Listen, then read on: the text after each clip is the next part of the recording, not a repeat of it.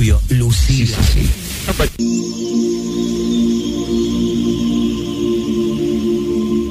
Yo llegué a mi nirvana todos los años. Los Kerner no llegaron nunca porque se ponen el veneno ruso. Yo, yo escucho noticias descafeinadas.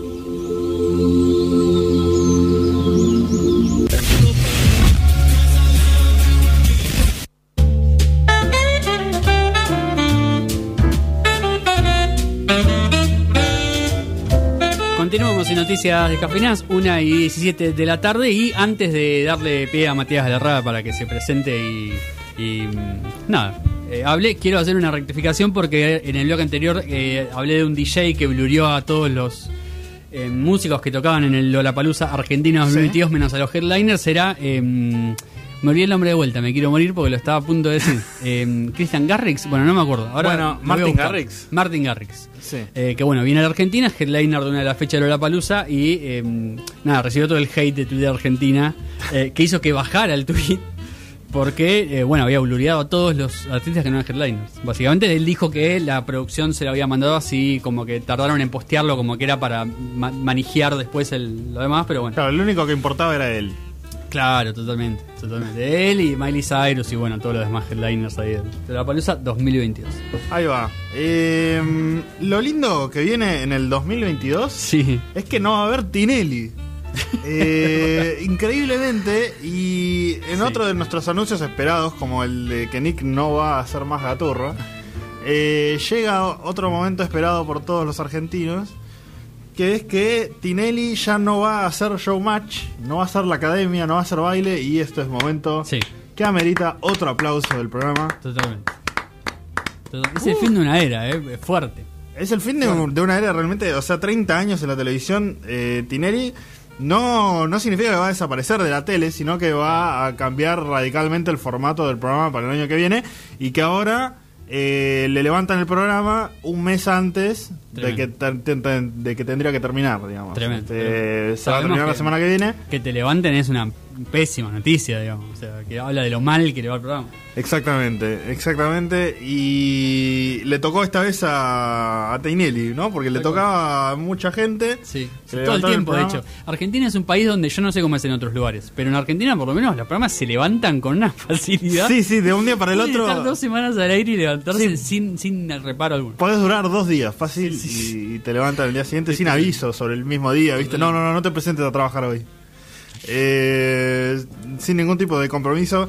Pero bueno, Tinelli, eh, por la baja audiencia que cae año tras año, Sí. eh, la gente ya no quiere ver más eh, chismerío, ponele, de, Sí. de celebridades Sí, de. Argentina. Yo tengo, tengo todo un análisis medio sociológico de que como la fama ahora está, está tan en los nichos, Tinelli ya es un programa como que era muy popular y, y acumulaba, digamos, figuras que todo el mundo las conocía independientemente de sus gustos. Y ahora como los gustos cada vez están más polarizados y los famosos son cada vez más de nicho y más del gusto particular, es muy difícil que un programa como el de Tinelli aglutine a toda esa gente.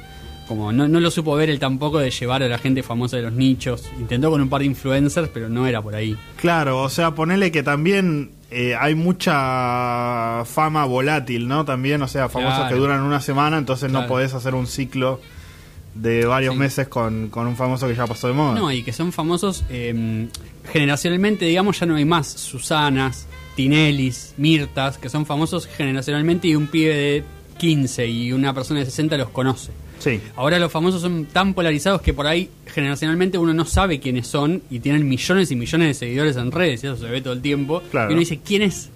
¿Qué hace? Y el tipo es famoso, o sea, realmente famoso como era famoso, eh, qué sé yo, Tinelli, Susana, cualquier actor, digamos, Darín. Es como, es, es difícil esa parte, esa transición, digamos. El programa de Tinelli, yo decía icónico porque de toda la etapa del bailando fue muy icónica para la tele argentina. Dejó Sí, momentos. porque eh, todos, todos programas que hablaban de, Claro. del bailando, to- todo eso llenar todo el día, digamos, de, Claro. de programación sobre hablando sobre eso. Las tapas de los diarios de, de espectáculos eran sobre eh, Sí. el bailando. E inventó gente como Ricardo Ford, por ejemplo, eh, o, o, no sé, Gladys Florimonte, la Molly Molly, un montón de gente que se hizo famosa solo por eh, participar del programa de Tinelli, o sea, del bailando además, no solo el programa de. Eh, pero bueno, el fin de una era realmente lo de... Sí, habían el- probado varias cosas, bueno, trataron de cambiarlo de horario, Sí. este, bueno, habían tratado de mezclar de nuevo el eh, a humoristas que no funcionó. Tal cual. No Eso sé, fue lo, lo que menos funcionó. Raro igual, porque sin codificar había sido una re buena experiencia de, de los ex Tinelli, digamos. Sí, pero también lo quemaron. Sí, también lo quemaron, es cierto, es cierto. Hoy es muy popular en TikTok, eh, sin codificar. Ah, ¿sí? Sí. Mira vos. Bueno, yo, yo ya me, me voy de... Ya soy demasiado boomer para, para Claro. estar a- al tanto de esas cosas.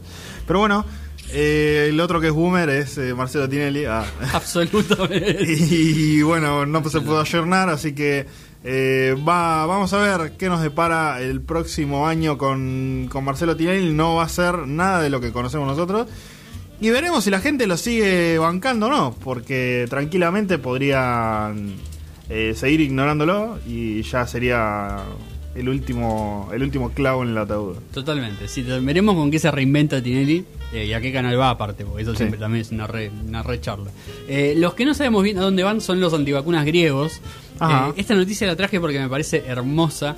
Em, aparentemente en Grecia hay una- un movimiento antivacunas bastante fuerte eh, que en las últimas semanas, meses estuvo sobornando médicos para que les vacunen agua y les dieran certificado de vacunación de COVID.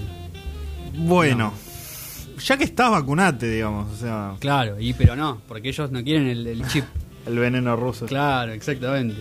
Eh, pero una, una vuelta interesante que dieron los médicos que es eh, por miedo de los médicos a quedar pegados a que el tipo figurara como vacunado y después se, se chequera que no tenían las vacunas, los vacunaron, Qué bien. agarrando la guita.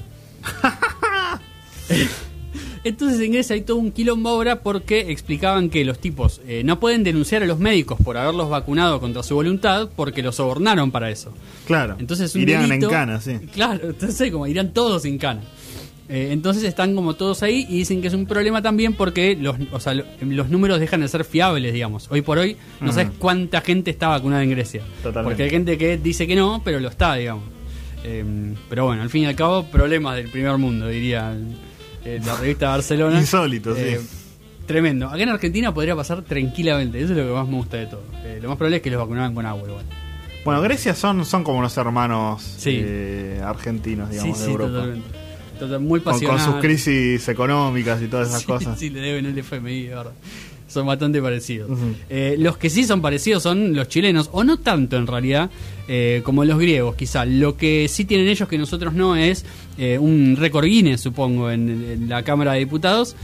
Un hombre naranjo de apellido, Jaime Naranjo, que habló 15 horas seguidas en la sesión para destituir a em, Sebastián Piñera, el presidente Bueno, de tenía Chile mucho para decir, me imagino. Tenía mucho para decir y eso es lo más loco de todo. Eh, para ponerlos un poco en contexto, salieron los Pandora Papers hace, una- hace un mes, un poco más. Eh, una movida parecida a los Panama Papers, digamos que son negocios que hacen por izquierda eh, políticos y empresarios en paraísos fiscales, vendiendo cosas, digamos, empresas, acciones, lo que fuera, a, a precios viles, digamos, escondiendo plata.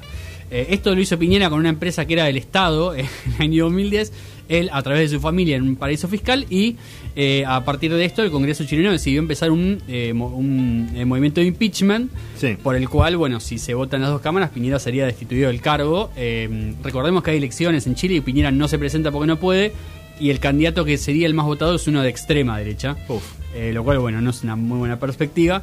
Eh, falta votarse también la constitución en Chile, que todavía no se empezó ni a escribir, por lo cual, bueno, es un, un panorama incierto, pero eh, el movimiento contra Sebastián Piñera está ahí. ¿Y por qué este muchacho Jaime Naranjo tuvo que hablar 15 horas seguidas? Sí. Digamos, o por qué decidió hacerlo? Necesitaban 78 votos eh, la oposición chilena para avanzar en la destitución de Piñera. Tenían 77 porque eh, un personaje que el nombre me parece increíble. Bueno, más, ¿vieron? más otro nombre más que Naranjo, digamos. Sí, otro- no, no. Es que vieron que los nombres chilenos son una cosa. Eh, Giorgio Jackson, que es, otro diputado chileno, eh, estaba aislado por COVID. Porque había sido contacto estrecha sí, de eh, Boric, el candidato a presidente de, de- de la izquierda chilena, digamos. El aislamiento se le terminaba a las 12 de la noche. Sí.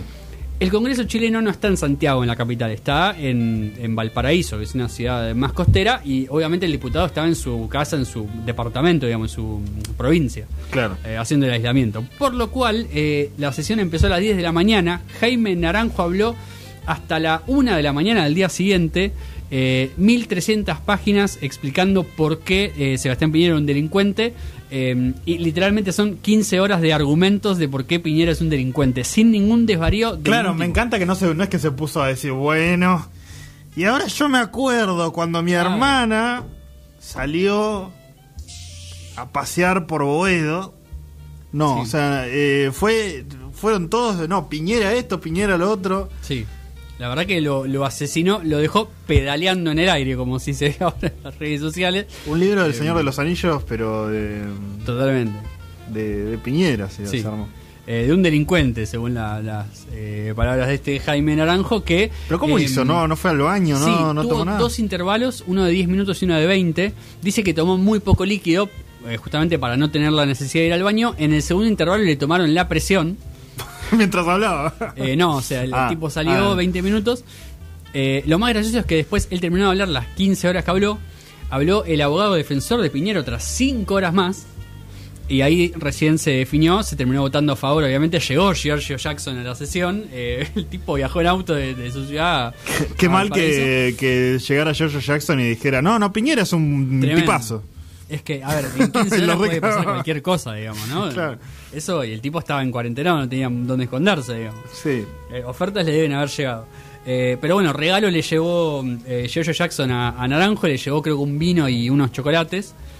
eh, porque bueno, lo recontrabancó. Eh, Sí, para, para saciar su sed después de Total. estar de 15 horas. sí, totalmente. Eh, un viejito agradable, si ven las fotos en Twitter subimos una foto de él, ¿Naranjo o Jackson? eh, Naranjo. Eh, Jackson es un pelado, lo cual, no sé, esperaba un héroe de otro tipo, pero eh, está bien. No tengo nada contra los El pelados. héroe es eh, Sí, sí, Naranjo termina El siendo la, la- la figura indiscutible de todo el esto. Cabral.